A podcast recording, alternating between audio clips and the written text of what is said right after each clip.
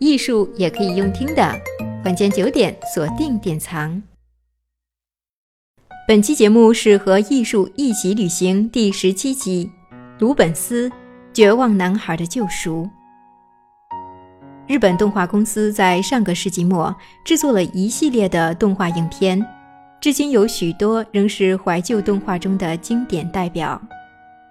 其中的一支动画长片《弗兰德斯的狗》改编自英国小说家玛丽亚·路易斯用笔名威达出版的同名小说。故事描述了在现今比利时北部法兰斯地区有一个小少年叫尼洛，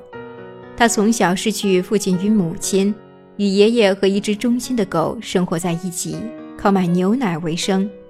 然而，尼洛最大的心愿就是希望能成为一位伟大的艺术家，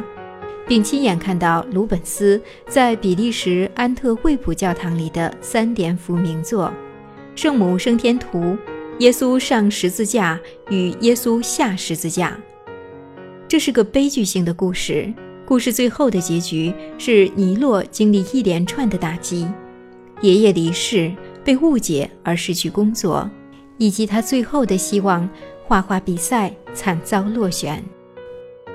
落选以后，饥寒交迫、灰心丧志的尼洛与爱犬在下着大雪的晚上溜进教堂，亲眼看见了鲁本斯的画作。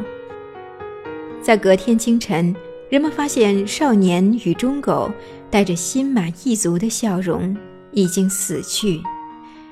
因为故事本身太过悲伤。更映衬着在结尾尼洛亲眼看见的鲁本斯作品，闪动着希望与悲悯的色彩，仿佛在圣母与耶稣的环绕之下，少年的灵魂得到了安息和救赎。在尼洛的时代，没有钱的穷人无缘进入教堂目睹大师真迹，其实直到今日。我们仍需要付费才能进入安特卫普教堂里参观这件举世知名的作品。那么，鲁本斯究竟有什么魅力，成为我们趋之若鹜的目标呢？由尼德兰分裂出来的荷兰与法兰德斯，前者奉行新教，后者则依循天主教的传统，其统治中心就是位于现今比利时的安特卫普，而这里就是鲁本斯的故乡。鲁本斯在意大利吸取大师的绘画精华后，回到安特卫普，并在此定居，度过余生二十多年。如今，鲁本斯居住与工作的地方被政府买下，成为鲁本斯之家，在安特卫普的街上开放给众人参观。要知道，在几个世纪以前，这里几乎被来自欧洲各地的皇孙贵胄踏破门槛。争相结识这位大师，想要委托他进行艺术创作。鲁本斯也为了赶制订单，带领了一批学生与助手，甚至许多有天赋的画家都在他的指导下工作学习。其中最为有名有才的一位，就是我们后续会介绍到的范戴克。上一回我们谈到卡拉瓦乔非常会使用光线营造画面氛围，鲁本斯也是。但不同于卡拉瓦乔戏剧性的光线处理，鲁本斯的光是温暖的、热烈的，仿佛传递出爱的真谛。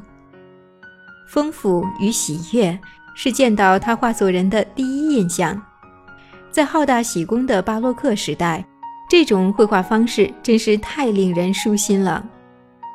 可以说，鲁本斯巧妙地对上了握有权力与财富的上流胃口。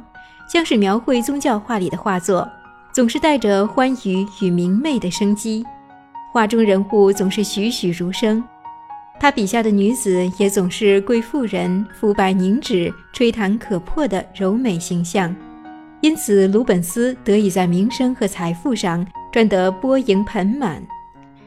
这次法兰德斯地区因为出了鲁本斯，终于扬眉吐气了。鲁本斯不但成为一代优异的大师，在后世的艺术风格上也影响甚巨。在上一期我们说到，普桑与鲁本斯的追随者分别在法国皇家艺术学院中各自拥戴两种艺术风格，争辩在艺术表现中究竟是线条还是颜色来得更为重要。这个颜色指的就是鲁本斯延续威尼斯画派对于颜色和光线的运用。鲁本斯最主力的护航者佩勒斯，最后成为法国皇家学院的指导人员，代表着鲁本斯派的兴起。他的艺术观点甚至影响了往后的18世纪法国的艺术收藏取向。而最终，这场风格之战演变为在巴洛克之后甜美纤细的洛可可艺术。无论如何，在画室赶工的鲁本斯不可能会知道这场在下个世纪由他的艺术而引起的争论与影响，也不会知道一本在19世纪以他的艺术为题材的小说和一支由此改编的动画片，将他的艺术在世界各地推广得无远弗届。